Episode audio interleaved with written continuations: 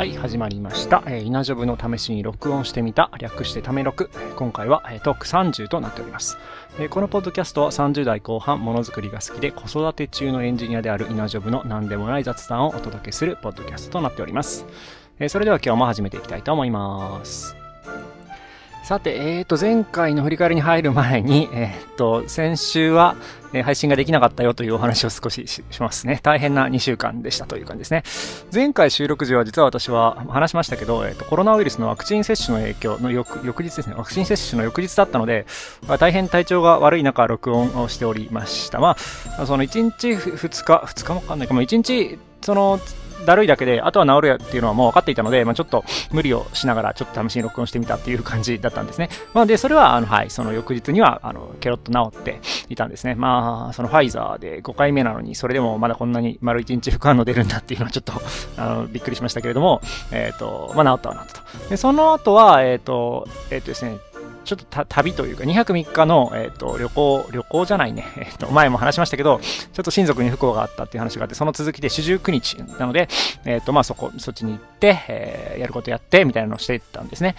で、えその後、えっ、と、娘も妻も調子が悪くなって風邪をひいていました。娘はアデノウイルスだっていう診断が、え下りまして、えっ、と、現、で、えっ、と、症状が治るまでは登園できないんですね。で、結果これが1週間半ぐらいずっと続いていました。あの、アデノウイルスってひどいと39度台の熱が数日出るみたいなことを言われて脅かされたんですけど、そんなことはなくて、38度台の熱が1日ちょっと出ただけで、あとは平熱でしたね。で、咳とか、なんか大変そう、鼻水とか出てましたけど、あの基本的には元気で、えっ、と、まあ、その、えー、子守は大変だったけど、まあ、そんなに心配するようなことにはならないって感じ。で、どっちかというと妻が大変で、妻は風邪症状で、えっ、と、咳がずっと出ていて、今も咳してますけどね。っていうような感じで、まあ、あの、ワンオペとまではいかないですけど、えっ、と、育児をフルで私が見て、えっ、と、妻にはえっ、と、ご飯とか、ちょっとその、ゆっくりできる家事を少しパラレルにやっていただいて、みたいな、まあ感じで、えっ、と、2週、その、その、なんていうの、その、ワクチン接種四十九日もカウントすると2週間ぐらい私は、仕事をほぼほぼ休みつつ、子守に専念する1週間、2週間ぐらいっていう感じでしたと。まあ、そういう中なんで、ちょっと、とあの、収録全くできないねっていうところで、えっ、と、先週は、えー、収録をせずに、うんと、初めてですね、このポッドキャスト毎週なんだかんだ更新していましたけれども、えっ、と、一旦ちょっとお休み会ということで、え、まあ、こういうこともあるというところで、え、今後もね、多分全然カジュアルにあのスキップしていくと思いますけれども、まあまあまあ、そんな風にやっていこうかなと思います。まあ、そんな、え、大変な2週間でしたというお話でした。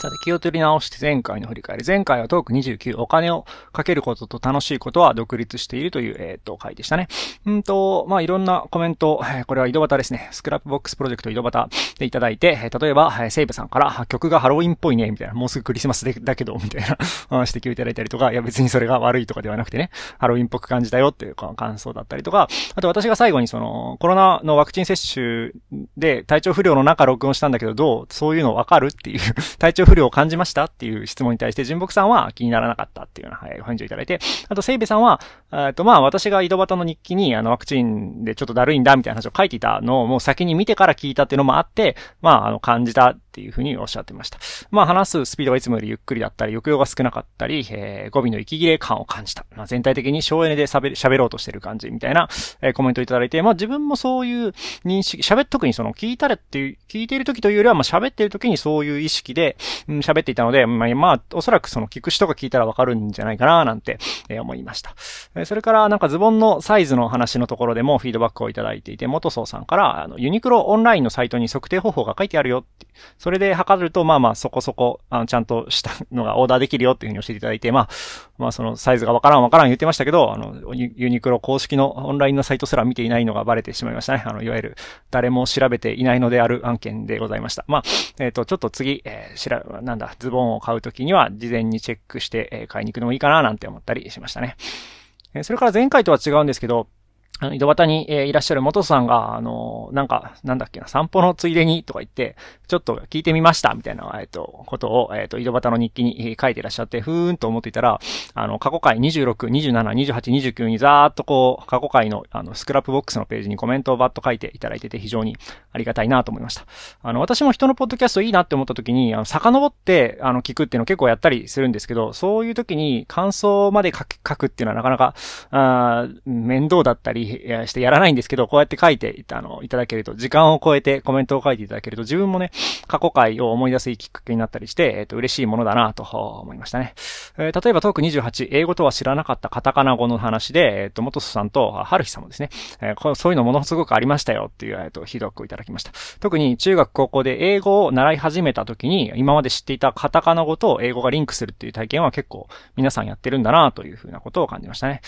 それからトーク27の幸せをゆっくり摂取する方がいいという話の中でも、えっ、ー、と、その話に関連して、買い物をするときに一番いいものを買いますか？それともあの一番、一番安いじゃないけどエントリーモデルを買って、そこから徐々にグレードを上げていきますか？その、それ、それも似たような感じ。その、エントリーモデルを買った後に、その後いいものをちょっと、ちょっといいものを買ってってすると、ここでこう、幸せ、まあ満足を、え摂取できるから、そういう買い方をするのもこの話に関係するかなみたいなコメントをいただいて、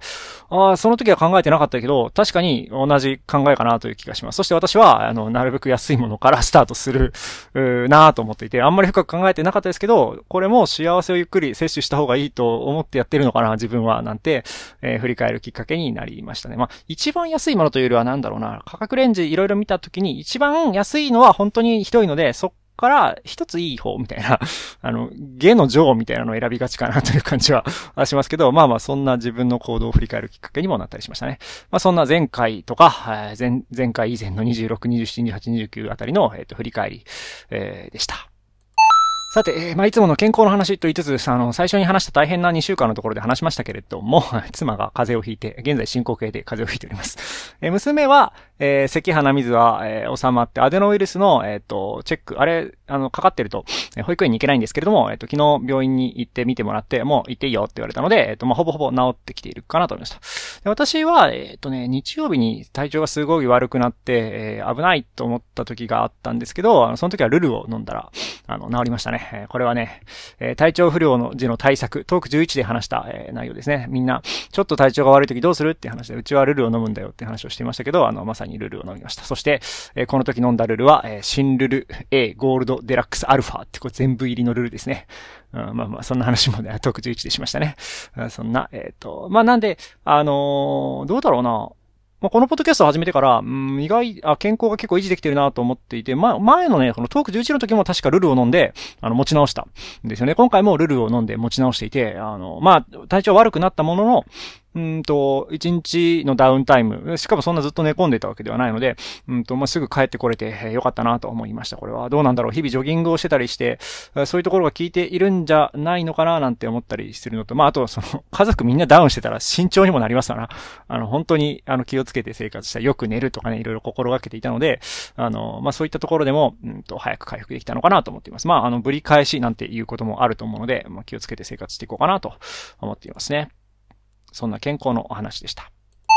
でね、えー、まあ、日記からのネタの一部なのかなあの、まあ、そういうその、子供がいて、えっ、ー、と、突然風邪をひいて、え、保育園に通えなくなって、子守りずっとしないといけないみたいな、あそういうのは、なんというかな、カオスを抱えた生活だなと思っていて、うんと、まあ、今回特に、その、遠出があって、そこで体調を崩して、その後感染症っていうこの二段構えだったので、結構仕事に結果として2週間ぐらいの穴が開いてしまいましたと。で、まあ、1歳の時は、えっと、もっとひどくて、あの、ね、保育園初年度なので、毎月1回風邪をひくみたいな感じで、あの、これは4月号来た、5月号来たみたいな風に言っていて、あの、まあ、仕事を回していく上でも、あもうその、私は、あの、毎月、毎月長くて1週間は動けないっていう前提でタスクを、あの、拾うような形の働き方をしていたんですね。まあ、2、3歳になってからはそんな毎月ってほどはないんですけど、ただ、穴が開くときは結構大きく開くと。まあ、そういう感じに変わってきて、えっとね、うち1歳だったな。コロナウイルスにかかったときは、あの、まあ、これはね、あの、世の中の流れもあって1ヶ月ぐらい、あの、外に出ちゃダメっていうところで自宅保育をしていたりとか、で、今回みたいに、えっ、と、外出と感染症が重なって2週間ぐらい仕事できないとかっていうことが、何の予告もなく起きるっていう、まあ、あの、状態が、まあ、これからも続いていくだろうなと思っていて、なんか私の心の中では何かを、その仕掛かるときに、常にこの、カード、このカオス発生っていうカードが 伏せてあって、前に毎日一回パッと引くわけですよ。引いてカオスってなってたら、あ、すいません、私、これから2週間動けませんってなるみたいな、なんかそういうモデルを頭に思い浮かべながら、日々過ごしているなと、思っていますと。まあ、あの、私の勤めている職場は、まあ、いわゆるホワイトな職場なので、えっ、と、まあ、そういうことが起きた時も、まあ、そういうコンセンサスを取っているので、うんと、まあ、それだったらしょうがないね。やっときますよとか、あなたのやってる仕事を後ろに回せるように、回せるようにしておきますとか、まあそういうコミュニケーションが取れるようになってあいて、えっと、また非常に助かるんですけど、まあ、でもね、時にはどうしても私が出た方がいいとか、あと出たいとかいう、あの、あの仕事もあったりするので、そういうのがあんまり多くなるんだったら、例えば全てを妻に任せるとか、病児保育の施設を利用するとかみたいなことも考慮に入れていかないといけないな、なんてのを、まあ今回の、えー、長いお休みをいただいて、えー、感じましたが、まあそれでも限界がありますよね。妻に全てを任せるって言ったって今回の場合妻も風邪をひいてますし、病児保育施設って言っても、あの、コロナだったりとか、あの、感染力の強いウイルスにかかってしまった場合は、えっ、ー、と、預けることができなかったり、またあの、限られた、えっ、ー、と、数しか保育できないので、あの、私たちがその、書き込んでも、えっと、早いもの順とかで入れなかったりとか、あともっと本当に必要な人がいるんじゃないかみたいな気持ちもありますしね。医療従事者の方のお子さんとか、そういう方に開けといた方がいいんじゃないか。うちら頑張ったら、あの、その自宅で保育できるんだから、そういうところに頼るべきじゃないんじゃないみたいな気持ちに自分がなったりとか、あと単純にその、えっ、と、その熱が出たりして、えっ、と、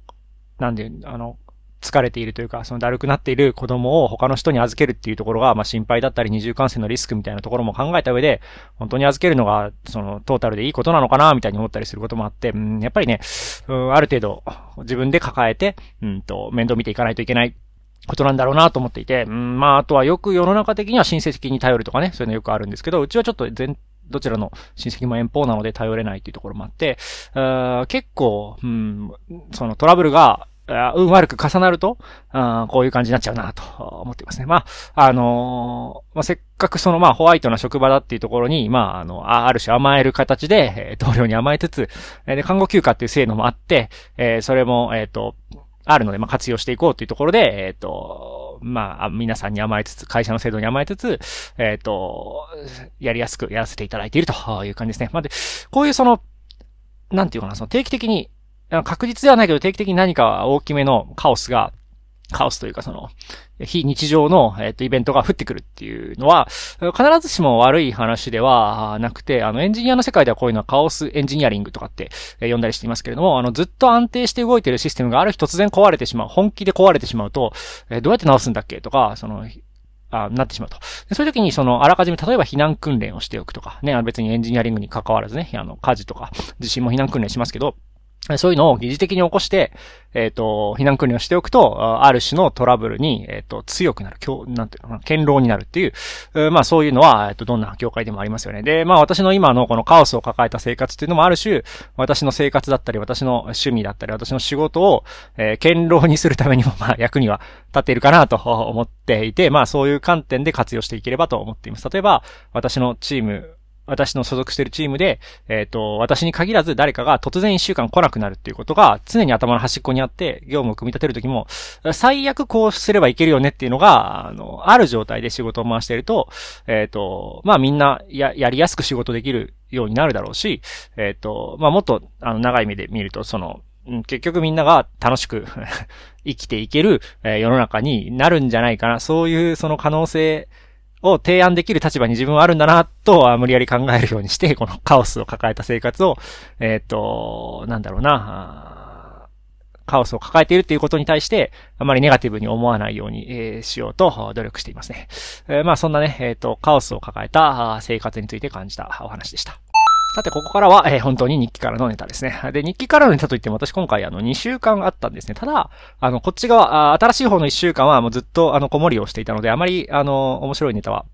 なかったので、主に、えっ、と、前々週から、えっ、と、ネタを引っ張ってきますね。えっ、とですね、一つ目、ね、普通オタを利用してくれる事案が発生。何のことやって話ですけど、私がね、2014年に、あの、ウェブサービスを一つ作っていて、これが普通オタという名前のウェブサービスだったんですね。ウェブサービスって言っても、これは単純な、なんか、なんだろうな、人工無能的なもので、人工無能ってのは人工知能ほど賢くはないんだけど、なんかある種のあのロジック、サイコロを振るみたいな簡単なロジックで、えっ、ー、と、人間っぽい振る舞いをする、まあ、なんちゃって AI みたいなものですね。えー、これが、えっ、ー、とね、クックパッドの、えっ、と、24、なんだっけ、オンラインハッカソンってやる、えー、開発コンテスト24っていうのを昔やってたんですよね。えー、それに応募した作品で、特にその時は何の賞とかもいただけ、えー、なかったんですけど、えっ、と、作ってたものですね。どういうサービスかっていうと、あのなんだろうな。あ、その時のテーマは、誰かと話すきっかけを作るサービスっていう、そういうテーマで何か作れっていう、まあそういう開発コンテストだったんですね。でその時に考えたのは、えっ、と、ラジオ。もう、ポッドキャストとなんか似てますけど、あの、まあ、ラジオって、あの、お便りが来ますよね。で、特に、あの、特徴的なのは、な、なんかテーマがあったわけではなくて、えっ、と、届く普通のお便り。いわゆる普通オタというやつですね。えっ、と、まあ、こういう普通オタをラジオでは結構募集していて、その、えっ、と、普通オタのネタを元に、えっ、と、パーソナリティの方がいろんな自分の話とかにつなげていくみたいなのが、えっ、と、よくあるラジオの構成なんですよね。えで、この普通歌っていうウェブサービスはこの普通のお便りをジェネレートする、自動生成するウェブサービスになっていて、あの、F5 で、あの、ブラウザを更新すると、あの、お便りが勝手に生成されるっていうものです。で、これはそんな大したことはやってなくて、そのお便りのテンプレートがあって、そこに入る、あの、なんていうの、文言をランダムで入れ替えて、それっぽいお便りを作るっていうう仕組みになっていて、えー、なっていますで、別に作って、コンテストに応募して、特に賞にも引っかからずに放置してたんですね。ただ、この仕組みは、えっ、ー、と、この仕組みのいいところは、えっ、ー、と、JavaScript だけで作っていたので、サーバーサイドの処理がないんですね。えー、なので、えっ、と、お金をかけずに、例えば GitHub ページズなんかにホスティングしておくことができて、で、これ作ったのは2014年ですから、で、14年ですけど、あの、9年間、何のメンテもせずに、ほったらかしで、えっ、ー、と、置いておいたんですね。で、別に、あの、オンラインに何かデータを持っているものでもないし、これが脆弱性みたいなことも、まあ、全然ない。えー、まあ、そもそもね、文字をジェネレートして出すだけで何の入力も受け付けないので、脆弱性も何もない。ので、あの、まあ、ほったらかしで運用していたところ、えー、っとですね、VTuber の方がそれを見つけてきて、あの、自分の VTuber の番組でこれを使っった企画というかをやっていただきました。えー、その名も、えっ、ー、と、そのまあみさんという、えっ、ー、と、VTuber の方ですね。えっ、と、普段はゲームの実況なんかをされているような方なんのようなんですけど、あの、時々なのかな、定期的なのか、こう雑談配信みたいなのをされていて、その中で、その、えっ、と、架空のお便りに対して、えっ、と、返事をするという、え企画を、これ1時間ぐらい話されてたんじゃないかな。すごいなと思うんですけど、この私の作ったよくわからない自動生成メールに対して本気で返事をするっていうのを1時間ぐらいね、順番にやっていくっていうのをやっていただいてて、いや、なんか、9年前に作ったサービスだけど、ちゃんと私が意図するような使い方がされたな、9年後にっていうのが、なんか、あの、感動的だったので、えっ、と、ついついネタにしようかなと思って持ってきました。あで、まあ、これから得られる話とすると、まあ、その、やっぱり、その自分が何か作ったり、発信したことってのは、極力、その公開したまま置いとくと、いいなと、改めて感じましたね。あの、ブログの記事とかも、その過去、数年前の記事なんて誰が読むんだと思ってますけど、そこで、その、なんていうの、その、公開しておくコストがなるべく低いのであれば、ほったらかしておくのがいいなと思いました。あの、このサービスも9年間ほったらかしておきましたけど、あの、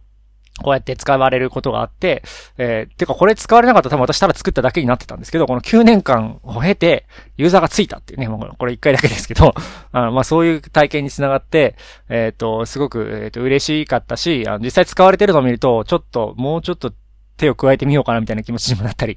して、とか、その、この AI を使って何か人間みたいな話をするって、今の時代にまた、あの、帰り咲いてるとか、チャット GPT とか、そういう流れの中で改めてこの仕組みを捉え直すみたいなこともできると思っていて、まあそういうその自分の発想の元となる、いいイベントだったなと思っていて、まあこう、公開しておくと良いことがあるなと、改めて感じていました。まあ、このポッドキャストなんかもね、そういう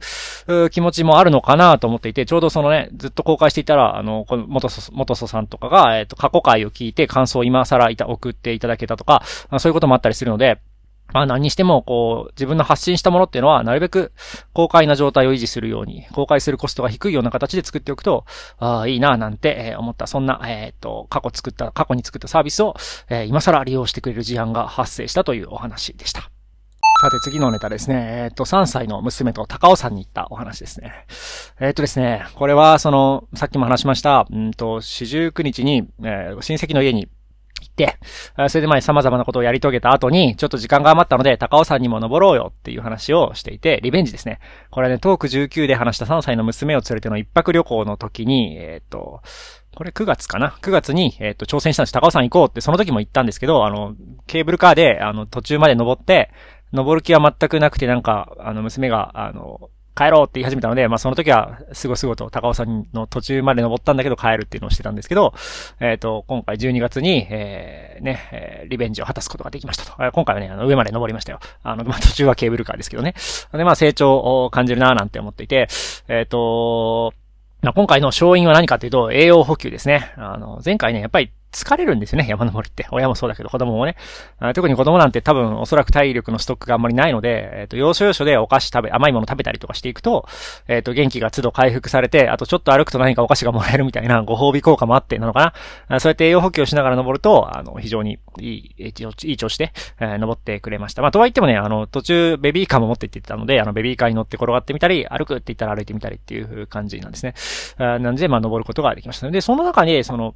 いくつかその、なんていうのかな、その、名言というか、抽象的な構造に気づいたので、まあそれを紹介しようかなと思っていて、えー、まず一つはみんなやってますよってやつですね。これはまあなんか日本人はそういう気質が高いなんてよく言われていますけど、あ特に、まあ日本人かは知りませんけど、子供はね、そういうの多いなと思っていて、特にその、あ今回感じたのは、あの、高尾山に、えっと、ボーイスカウト的な方たちかな、あの小さな子供たちがたくさん登っていたんですよね。あの、なんでその、娘とか私たちが登っている中で、どんどん小さい子が追い越していったりとか、えっと、前の方歩いてたり、あと後ろの方でなんかで泣いてる子がいたりとか、えー、している中で、えー、登っていたので、なんかその、私も登れそうというか、なんていうのか、その、ちっちゃい頃の中で一緒にやってるっていうところが、なんかやる気が出た原因の一つなのかなと思っていて、前回はね、ちょっと天気が悪かったこともあって、あんまりその、一緒に登ってくれる、同じぐらいの、えっ、ー、と、大きさの子供っていなかったんですけど、今回結構そういう方がいて、まあそれも良かったのかなと思っていて、なんか聞くところによると、保育園とかでの、あの、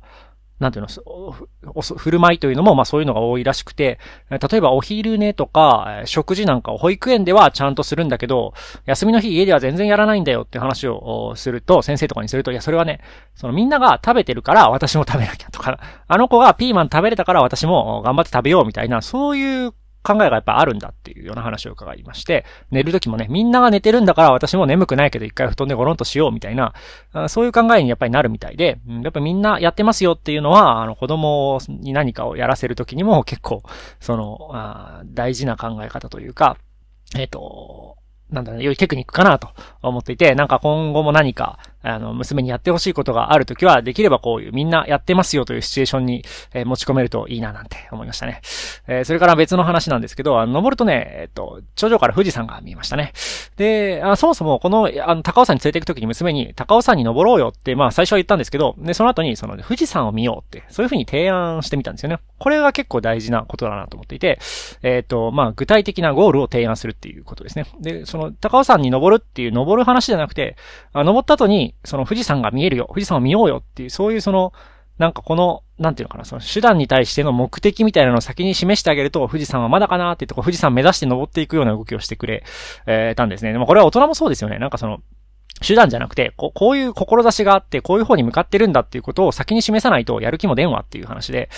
で、よく考えると子育てで結構こういうのを応用して使ってるなと思って、例えばお風呂、お風呂に入ろうって言うんじゃなくて、お風呂に入ってシャワーで遊ぼうとか、シャワーを使って火事を消すんだみたいな、なんかそういうお風呂で、え、行う遊びの話をしてあげるとお風呂に入ってくれやすかったりとか、あと朝保育園に連れて行くときも、その保育園に行こうよじゃなくて、例えば、昨日なんか面白い虫がいたねとか、綺麗な月が見えたね、これを先生に伝えないととか、あとその、保育園に行く道中に影踏み遊びをしながら行こうとか、数字を探す遊びをしようみたいな、あの、娘が楽しいと思う何かそのゴールを、あの、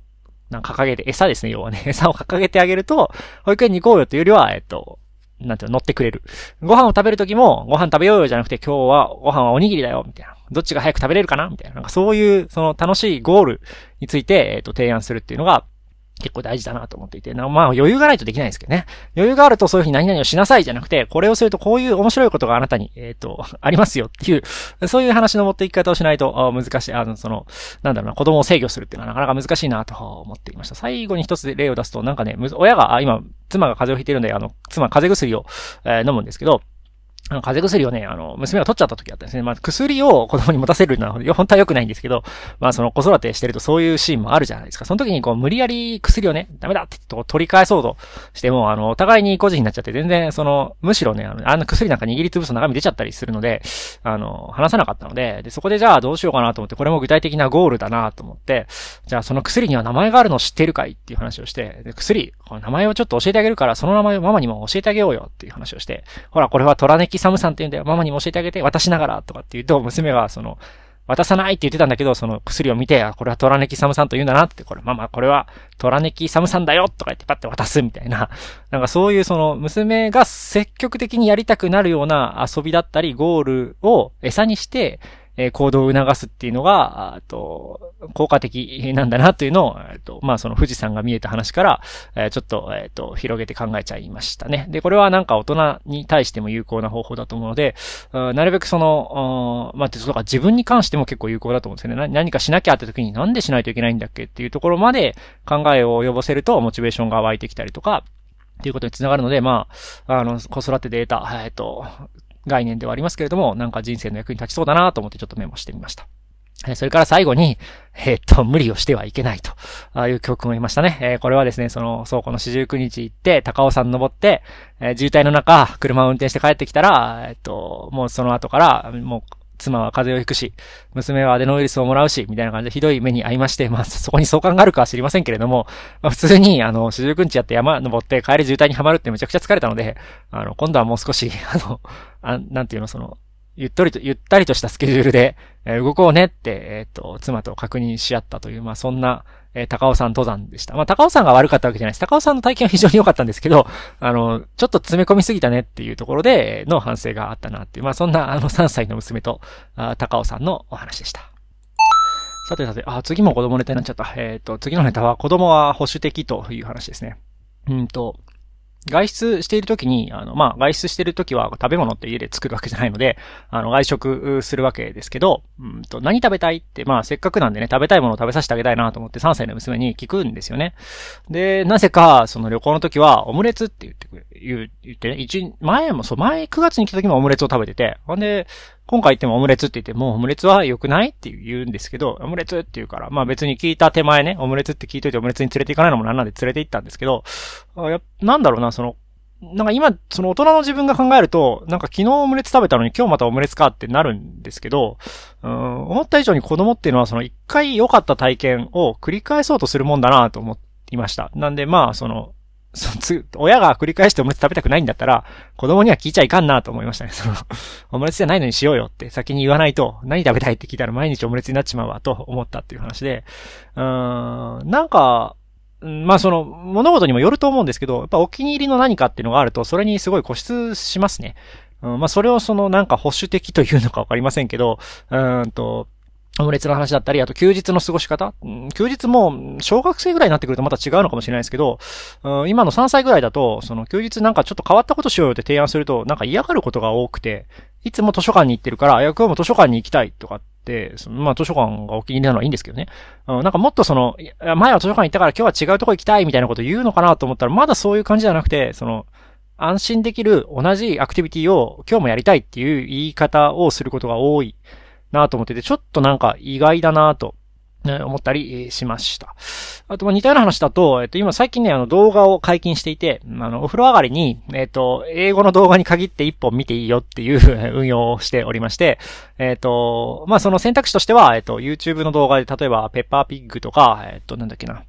その英語の、え、動画だったりとか、あとは、えっ、と、テレビで録画しているもので、あの、英語で遊ぼうを録画しているので、まあ、それとかってやっ、ど、どれ見る？って聞くんですけど、あので、固定の YouTube 動画はそんな種類がなくて、えっ、ー、と、ペッパーピッグのな、なんか3種類ぐらいの中から選んでもらってるんですね。で、飽きるんじゃないかなと思って、あの、英語で遊ぼうも導入しましたと。英語で遊ぼうは毎週違う、その、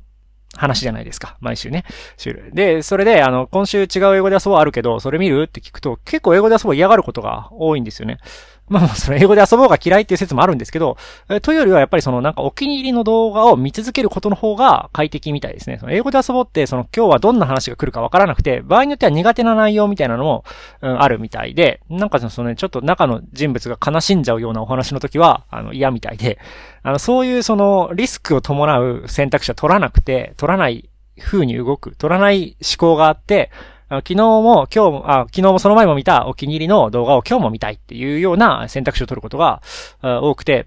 多いなと思っていて、まあこの辺の一連の話を見るに、結構子供って、思った以上に、まあ3歳児に限ってか知りませんけど、保守的だなと、思っていますね。なんで、ちょっと変わったことをさせたいときは子供に聞くんじゃなくて、親が率先して、ちょっとこういうことがあって、あるからやろうよって率先して言っていかないと毎日同じことをやりたがるなっていう、えー、感じに今は感じていますね。まあ多分保守的じゃない、え側面もあるとは思うんですけど、切り取ると保守的な面結構あるなと感じたというお話でした。さてさて、録音してきました。録音してきました。お届けしてきました。えー、イナジョブの試しに録音してみた。略して、ため録、トーク30。そろそろおしまいの時間にしようかなと思います。えっ、ー、とね、2週間ぶりの、2週間ぶりというか、まあ、1回お休みしてでの、えー、配信だったので、えっ、ー、と、まあ、ちょっとね、話す内容を整理する時間がいつもよりあったかなという感じでしたが、まあ、ただ、えっ、と、そう、あの、直近1週間は看病をずっとしていたので、あの、看病っていうか子守り、子供と一緒に遊ぶ毎日だったので、えー、こうやってじっくりパソコンとかに向かい合って、えっ、ー、と、これってつまりどういうことなんだっけっていうようなことをする時間は取れなかったので、えっ、と、まあ、遊びながらぼんやり頭の後ろで高尾山に登った時になんかこんなことあったなーなんて思いながらちょいちょいってメモしたりとかして、えっ、と、考えを温めて、えおりましたという感じで、まあ、今回も、あなんだろうな、やりたいかったポッドキャストになってるんじゃないかな、人生を濃くするような活動だったんじゃないかなと振り返ってみて、えー、思いますと。まあね、来週また、あちゃんと収録できるかわかりませんし、あと年末年始は多分ね、休みますよ。2, 2週間ぐらい、2週間ぐらい飛ばしちゃうんじゃないかなと思いますけど、まあ特に、えっ、ー、と、その際はまあ私のツイッターアカウントとかでは、あの、今日は、今週はなしですって言うとは思うんで、まあ心配せずに来年をお待ちいただければと思います。あれですので、まあ、あの、一週間に一回と言いつつ、ある種、たまには休む形でお届けしていますので、えっ、ー、と、このポッドキャストいいなと思った方は、ぜひ、お聞きのポッドキャストプラットフォームから購読ボタンを押していただければと思います。購読ボタンを押さないと、そう、いつ配信されたかわかんないですからね。あの、押して、押しておくと、あの、配信されると通知が飛んだりとか、あされると思いますので、えー、ぜひぜひよろしくお願いします。はい、じゃあ、えっ、ー、と、今日はこの辺にしようと思います。お聞きいただき、ありがとうございました。